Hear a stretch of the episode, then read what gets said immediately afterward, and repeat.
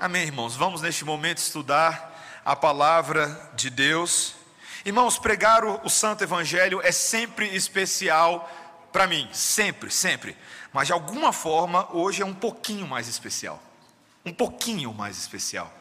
Porque as verdades fulcrais das quais nós trataremos hoje dão sentido às nossas vidas. Lucas, Evangelho de Lucas, capítulo 24, versículos 1 a 12.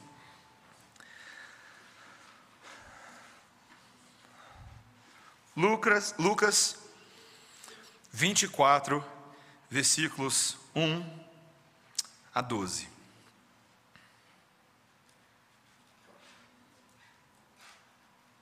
A sobrenatural palavra de Deus nessa noite nos registra estes gloriosos acontecimentos.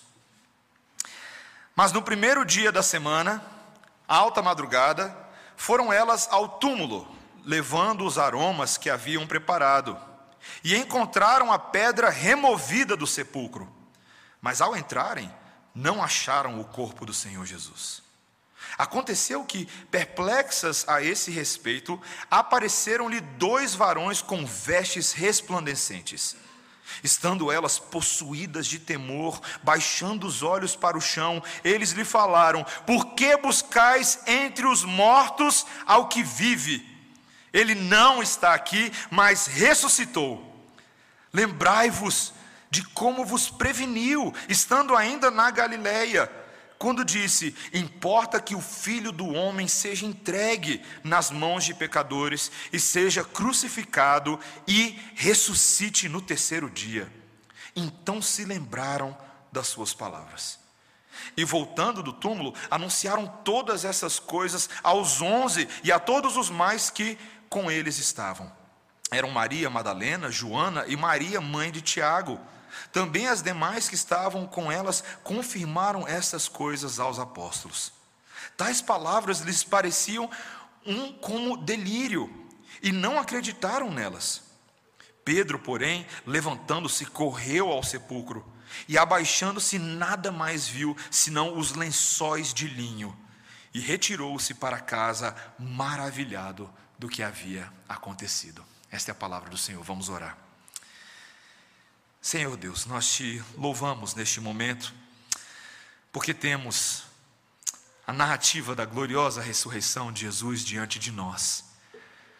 Senhor, por mais familiarizados que pensemos que estamos nessa noite, Senhor, quebra os nossos paradigmas, renova dentro de nós a convicção e a crença nessas verdades.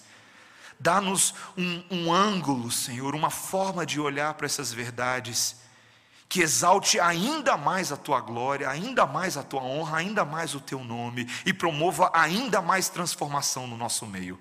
É o que nós pedimos em nome de Jesus. Amém. Irmãos, como que nós podemos julgar e mensurar a importância de um determinado evento para as pessoas? Se eu te fizesse essa pergunta de como que você julga a importância de um evento, talvez você poderia se referir aos acontecimentos na história da humanidade ah, que foram responsáveis, quem sabe, por mudar o nosso curso como homens e mulheres. Talvez você poderia citar o dia 20 de julho de 1969, o dia em que Neil Armstrong pousou e pisou na Lua. Talvez você poderia ser um daqueles que, sendo mais do campo da, da biologia, se lembre de 1928, quando Alexander Fleming acabou descobrindo a penicilina depois de muitos anos de pesquisa, o primeiro antibiótico que a sociedade conheceu. Talvez você poderia citar outros eventos como a primeira revolução industrial ou até o surgimento da internet. Mas talvez esses eventos sejam muito distantes para você, você pensaria em coisas mais próximas, coisas que mudaram o curso da sua vida. Quem sabe o dia do seu casamento? Quem sabe o dia em que você passou naquela entrevista de emprego que estabeleceu um novo curso na sua vida profissional? Talvez o nascimento do seu primeiro filho ou da sua primeira filha, eu sei que para mim esse foi um grande marco. Mas, meus irmãos, quando nós fazemos ou quando tentamos descobrir para as pessoas o que é que importa, não é muito comum você ouvir por aí que o dia mais importante da vida de uma pessoa foi o dia em que ela ressuscitou.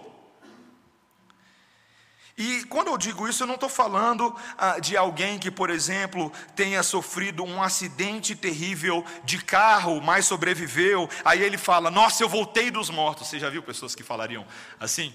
Eu não estou falando disso, eu estou falando ah, literalmente de alguém que estava mortinho da Silva, bateu as botas, caixão, funeral e tudo, mas voltou a viver. Isso seria talvez no dia a dia um pouco impensado, não é verdade? Mas será que é assim tão estranho mesmo, meus irmãos?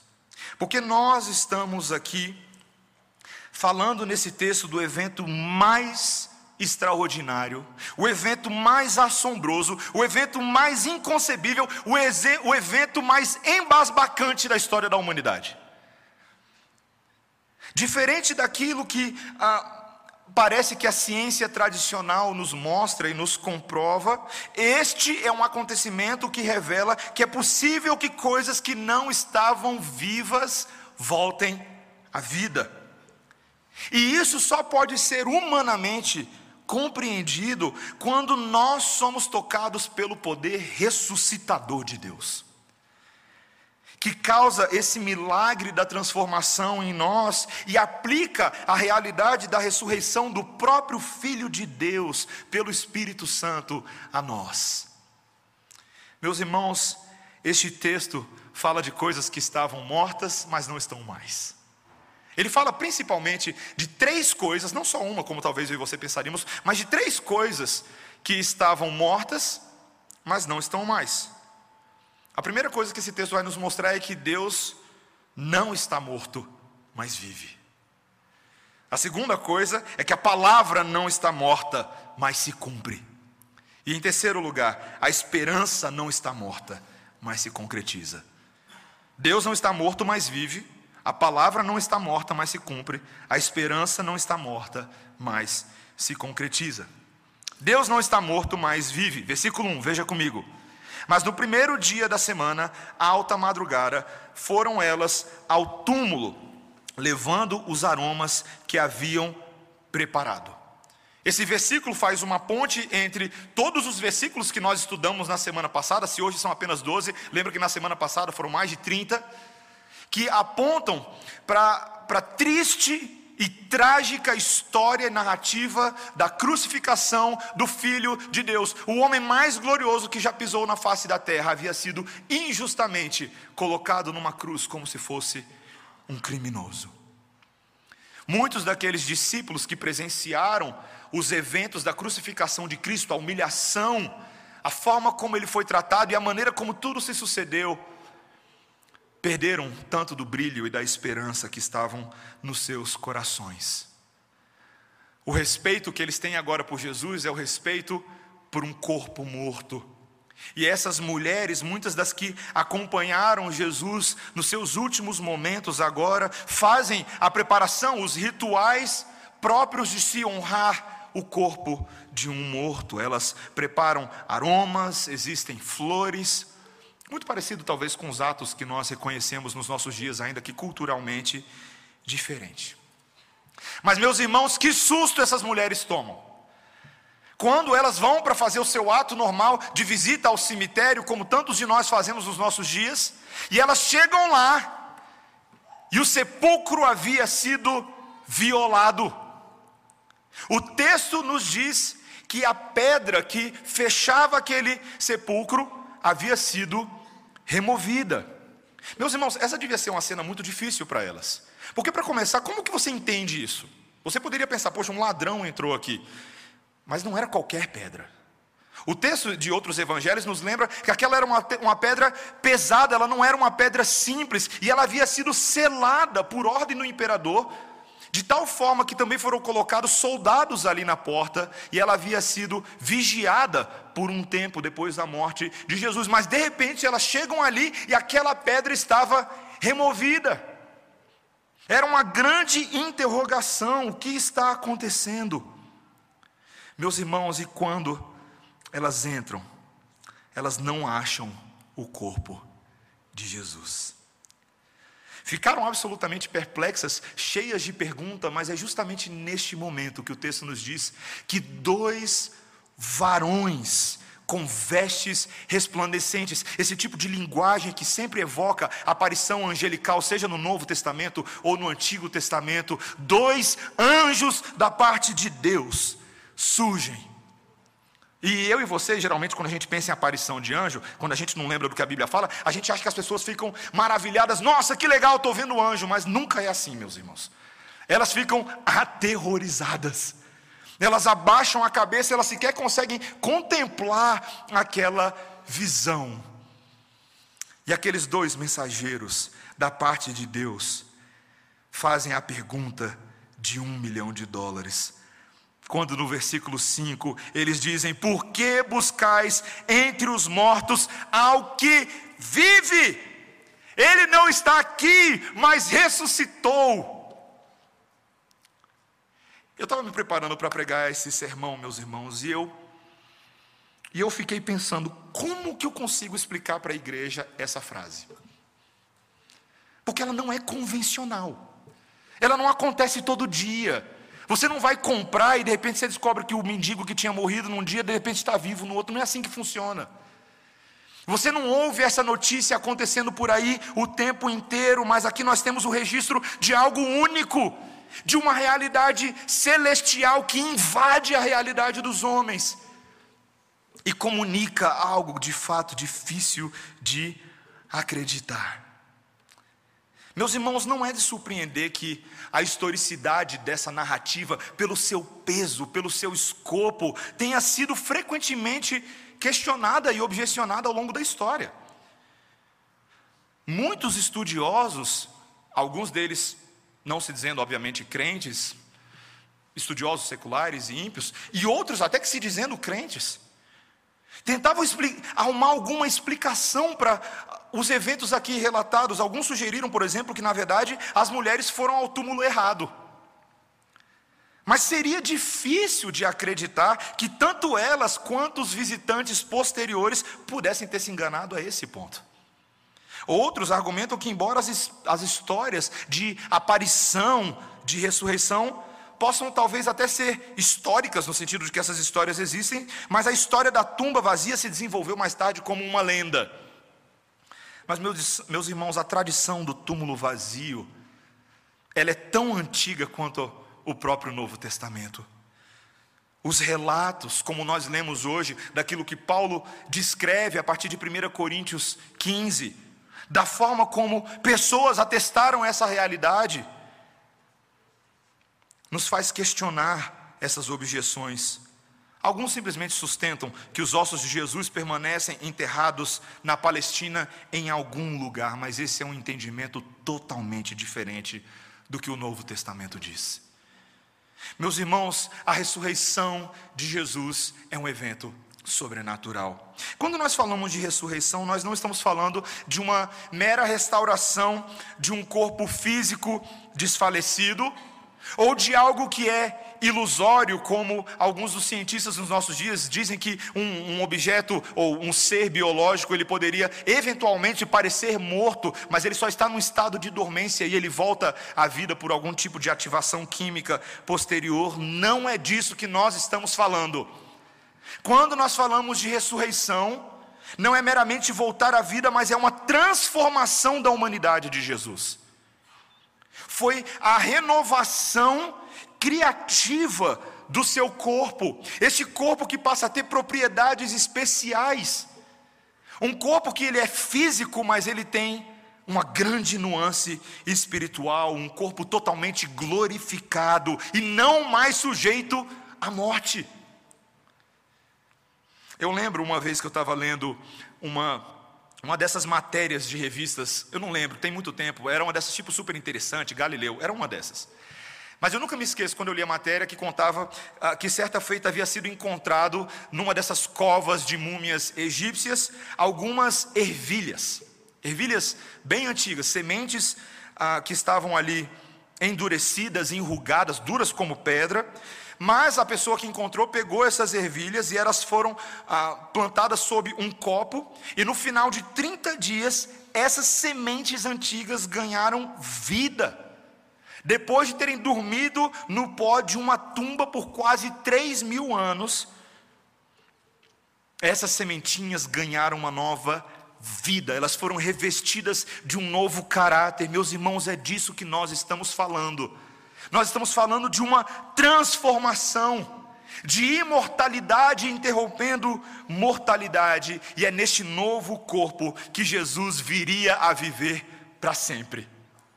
Esse corpo que surgiu aqui agora é o corpo no qual Jesus se encontra neste exato momento, dois mil anos depois. Você sabia disso? Que ele está à destra do Pai, reinando em glória, aguardando neste corpo. E como primogênito dos mortos, meus irmãos, o Jesus Cristo que vive nos comunica que nós também herdaremos corpos semelhantes. Eu e você ansiamos pelo dia no qual essa nossa realidade caída, esses corpos manchados serão transformados em nova glória. E este evento é essencial para nós conhecermos esta verdade. Deus não está morto, mas vive, porque Cristo vive. Você entende a importância e o peso dessa mensagem? Esse texto nos ajuda a investigar se nós realmente entendemos isso. Porque não é o fato apenas de que ele vive, mas em segundo lugar, meus irmãos, é o fato de que a palavra de Deus não está morta, mas ela se cumpre. Veja comigo no versículo 6, na segunda metade, quando o anjo lembra essas mulheres dessas palavras: Lembrai-vos de como vos preveniu, estando ainda na Galileia quando disse: Importa que o filho do homem seja entregue nas mãos de pecadores e seja crucificado e ressuscite no terceiro dia. Então se lembraram das suas palavras. Esse anjo mensageiro, ele não vem comunicar uma mensagem, uma verdade que está isolada da história, isolada dos eventos passados, pelo contrário. Ele traz um lembrete de que essas mulheres deveriam saber e deveriam se lembrar, nessa crítica gentil, angelical que eles fazem, de que elas deveriam se lembrar dessas palavras de Jesus. De que ao longo do ministério de Jesus, ele havia dito várias vezes aos seus discípulos e seguidores da necessidade de morrer, mas também de que ele iria ressuscitar.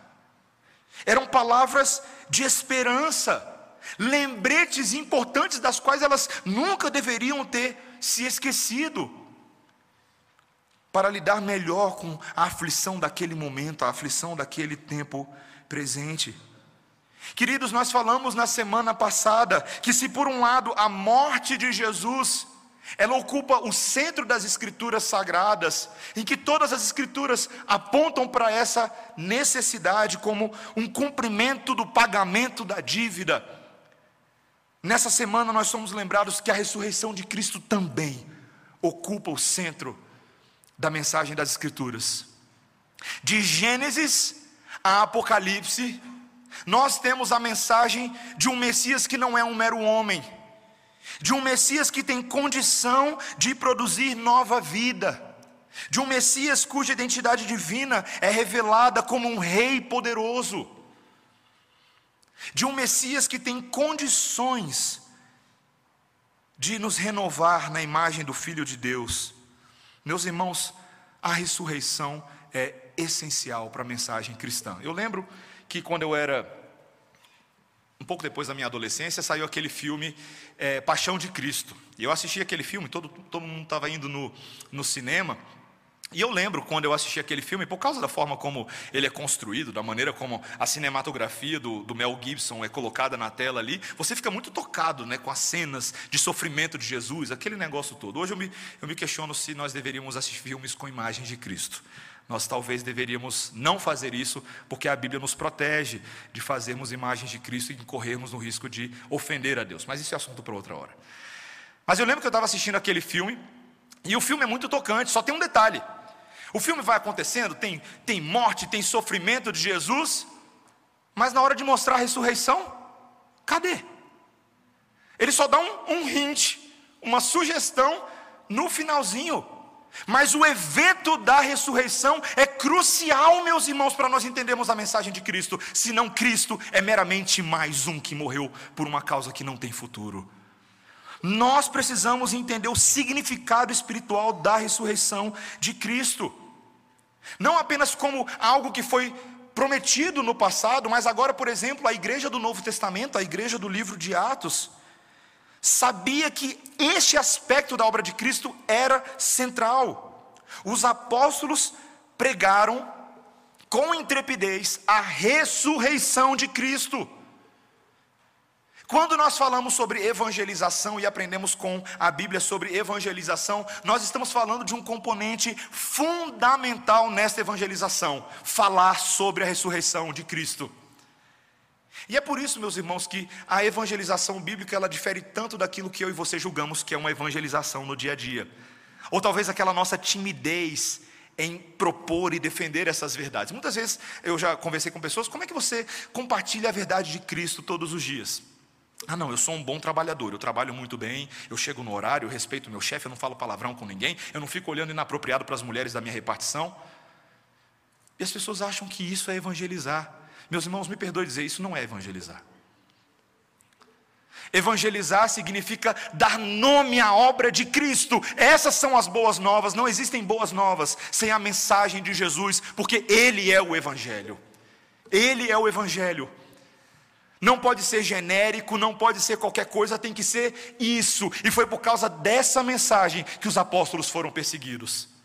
Foi por causa dessa afronta à forma de pensar de muitos judeus, fariseus e outros gentios, que eles mesmos seguiram um caminho parecido com Jesus. Nós precisamos afirmar a historicidade e o cumprimento das Escrituras sagradas quanto à ressurreição de Cristo.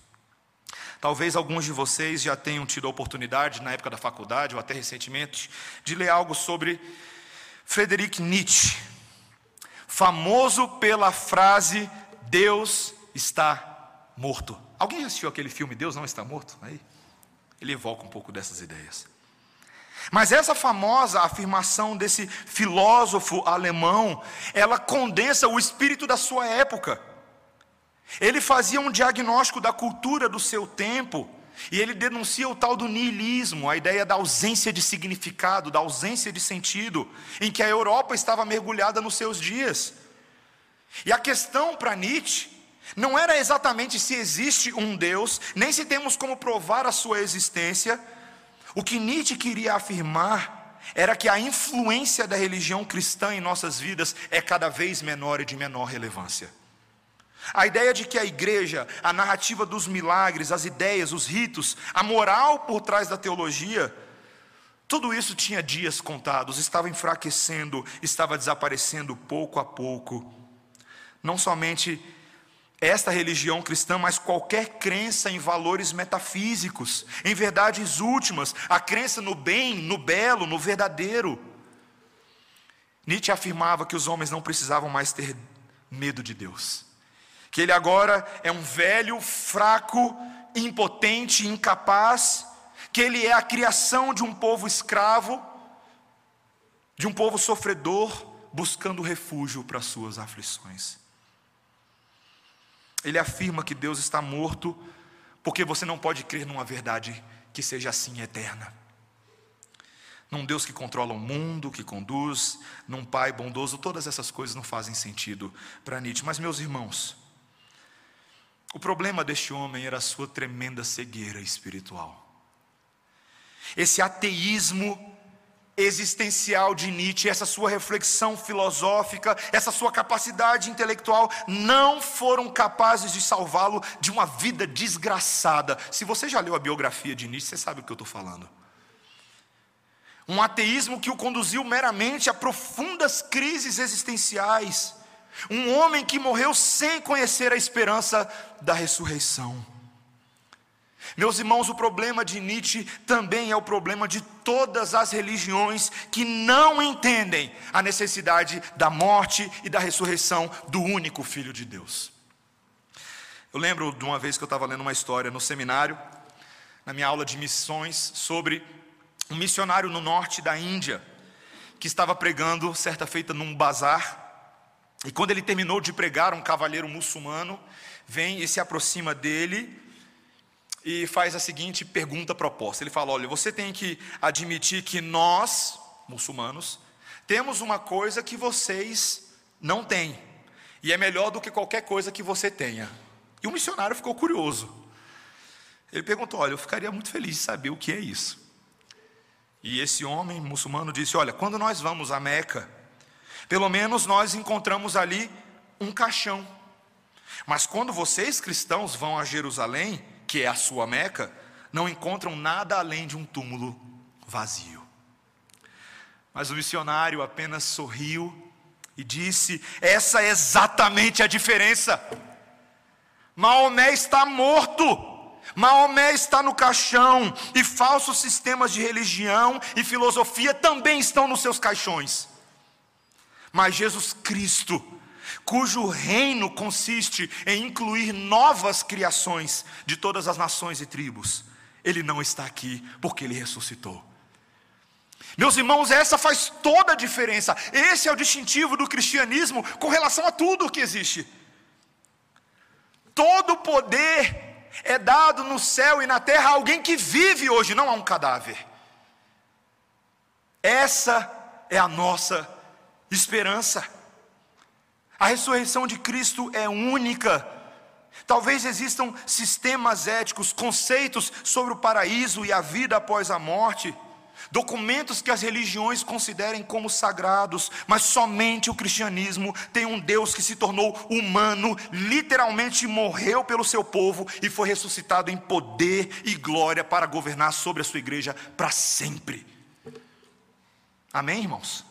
Pode falar amém, tá? De vez em quando. Tenha medo, não, a gente é presbiteriano, mas a gente crê que falar amém é confirmação da verdade de Deus.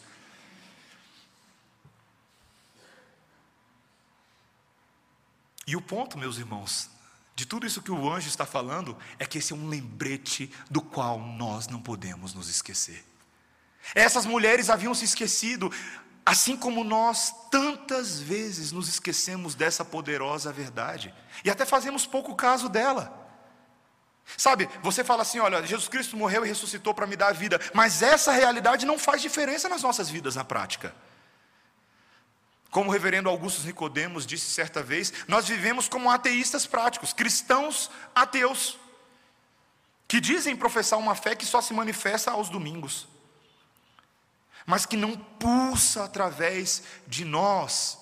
Meus irmãos, eu lembro, quando eu tinha 16 anos de idade, jovem ali na igreja presbiteriana de Brasília, e eu lembro quando eu cheguei a um, a um, conhecimento de livros de teologia reformada e eu comecei a ler esses escritos de homens de mais de 400 anos atrás, 500 exatamente, homens que cujas suas vidas pulsavam pela verdade da ressurreição. Eu comecei a ler, por exemplo, sobre os puritanos, sobre quem eu tinha uma, uma visão completamente distorcida. Eu achava que eram homens chatos e insignificantes, quando na verdade era o oposto disso. Homens que não tinham medo de transformar completamente a sua vida, sua santificação, sua vida familiar, por causa da esperança da ressurreição. Homens que, assim como os apóstolos, às vezes foram perseguidos, perderam amigos, perderam reputação, perderam negócios, porque eles sabiam que o viver deles agora era um Cristo vivo.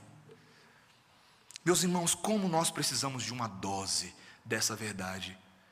Ao longo dessa semana eu gastei tempo pedindo ao Senhor que tivesse misericórdia da nossa igreja e usasse esse reles pregador para injetar em nós uma dose de cristianismo histórico, de ressurreição, para que nós fôssemos movidos do nosso marasmo espiritual, das nossas preocupações pequenas. Meus irmãos, o nosso último ponto é que a nossa esperança não está morta, mas ela se concretiza. Veja o versículo 9. E voltando do túmulo, anunciaram todas essas coisas aos onze e a todos os mais que com eles estavam. Eram Maria Madalena, Joana e Maria, mãe de Tiago, também as demais que estavam com elas, confirmaram essas coisas aos apóstolos. Tais palavras lhes pareciam um como delírio e não acreditaram nelas. Essas mulheres acabam de ter uma experiência de uma vida inteira. A experiência mais, talvez, impressionante que um ser humano nesse mundo possa ter, contemplar realidades invisíveis com estes olhos que Deus nos deu. verdades que foram agora sedimentadas fortemente nos seus corações. Eu fico imaginando alguém tentando ver aquelas mulheres saindo do sepulcro, porque geralmente quando alguém sai do sepulcro, sai triste, sai chorando, imagina elas. Empolgadas, doidas para compartilhar. A gente tem que contar, sabe quando você tem alguma coisa, você precisa contar para alguém, e você tem que contar de alguma forma, você vê o estado de excitação. Essas mulheres precisavam compartilhar essa verdade. Maria Madalena, Joana, Maria, mãe de Tiago e outras que estavam com elas. Elas se dirigem aos apóstolos. Talvez na expectativa de que esses homens, num primeiro momento, compartilhassem da alegria delas, da esperança. Mas não é exatamente assim que eles reagem. Fico imaginando, eles ouvindo aquela história, e tentando imaginar se elas, olhando para um lado, olhando para o outro, será que elas beberam? Será que elas estão consumindo substâncias que não são assim tão boas? Meus irmãos, qualquer estado, porque o texto literalmente, o grego nos diz que eles acharam que elas estavam doidas, que ficaram loucas. Parecia como um delírio. E eles não acreditaram, meus irmãos. Os próprios apóstolos de Jesus não acreditaram. Meus irmãos, não é uma terrível coisa para o povo de Deus quando aqueles que deveriam ser cheios de fé e cheios de crença se tornam os mais incrédulos. Quantas histórias de ministério, ministérios, igrejas, comunidades nós conhecemos de homens que perderam a sua fé? Homens que se secularizaram, que caíram em pecado, que se afastaram da graça de Deus. Meus irmãos, esses apóstolos, se não fosse pela graça de Deus, eles estavam fadados ao fracasso. Mas aquela comunicação de boas novas, essas mulheres evangelistas, foram suficientes para fazer, no mínimo, com que Pedro considerasse aquilo. E o versículo 12 nos diz que Pedro se levanta e ele corre ao sepulcro, e quando ele chega lá, de fato, o corpo não está, mas ele vê os lençóis de linho e ele se retirou para casa, maravilhado do que havia acontecido. Meus irmãos, muitas vezes, quando as pessoas ouvem falar da ressurreição, pela primeira vez, elas podem precisar de um tempo antes de compreender essa incrível história. Às vezes eu converso com algumas pessoas que falam: Poxa, pastor, eu estou agora usando um método de evangelismo muito bom. Aí ele me conta o livro que ele comprou, o material, e agora eu estou falando para todo mundo, mas o pessoal não está convertendo, pastor. Eu falo, meu irmão, não é assim que funciona. Existem aqui, o texto está falando de no mínimo quatro estágios dessa crença. No início, esses homens pensam que é um conto de fadas, impossível de acreditar. Depois, Assim como Pedro, eles podem até checar os fatos, mas ficam intrigados, maravilhados do que aconteceu sem ter muita resposta. Meus irmãos, somente quando homens encontram o Jesus Cristo ressurreto pessoalmente, eles serão capazes de aceitar o fato da ressurreição. E isso vale até hoje. A menos que uma pessoa seja alcançada verdadeiramente por Jesus, ela jamais vai crer na ressurreição. É impossível ao coração humano, natural, na nossa condição caída, aceitar as coisas que são espirituais, as coisas que são eternas, porque o homem natural não pode compreendê-las. Paulo falou isso em 1 Coríntios capítulo 2. Apenas aqueles que foram alcançados pelo Espírito, regenerados e habilitados com uma novamente um novo coração, podem ouvir essas verdades e crer nelas. No caso dos discípulos, eles viriam a se encontrar com Jesus literalmente, pessoalmente. Mas no nosso caso, meus irmãos, nós nos encontramos com um Jesus que continua agindo nos nossos dias, porque Ele vive. Ele continua encontrando pessoas e se apresentando a elas, não pessoalmente, porque ele não faz mais isso, ele está agora sentado à destra de Deus, como falamos, mas por meio da Sua palavra pregada, nós visualizamos a Cristo morto, ressurreto e aquele que vive. Meus irmãos, nós precisamos da confiança de uma esperança viva que se concretiza por meio daquilo que nos é contado hoje. Meus irmãos, essa ressurreição, ela é tão importante, porque Jesus Cristo se apresenta a nós nessa noite como aquele que invadiu a história da terra, e o nosso mundo agora está caminhando para a redenção, não mais para desastre. Porque o grande poder de Cristo está em ação, destruindo o pecado, criando novas vidas e nos preparando a nós que somos povo de Deus para a segunda vinda de Jesus. A morte foi conquistada. Nós também ressuscitaremos dos mortos para vivermos para sempre com Cristo. Meus irmãos, é somente porque Jesus continua nos nossos dias ressuscitando pessoas, que é possível haver qualquer esperança em meio à tragédia. Qualquer esperança. Quantas pessoas estão tentando neste mundo, seguindo caminhos tortos à direita, placas em todas as direções, que possam lhes trazer alguma esperança para a sua aflição individual, para a tragédia que elas estão vivendo, seja de ordem familiar, emprego, profissional, qualquer coisa emocional. Mas, meus irmãos, as mensagens e filosofias deste mundo que não apontam para a ressurreição de Cristo são insuficientes, porque só há esperança se há nova vida. Só há esperança se há nova vida. A ressurreição nos assegura, meus irmãos, que o nosso Cristo está neste momento governando.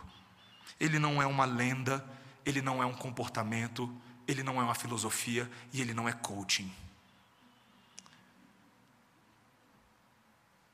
Deixa essa entrar no seu coração. Estou falando mal de coaching, não, só estou falando que Jesus não é coaching.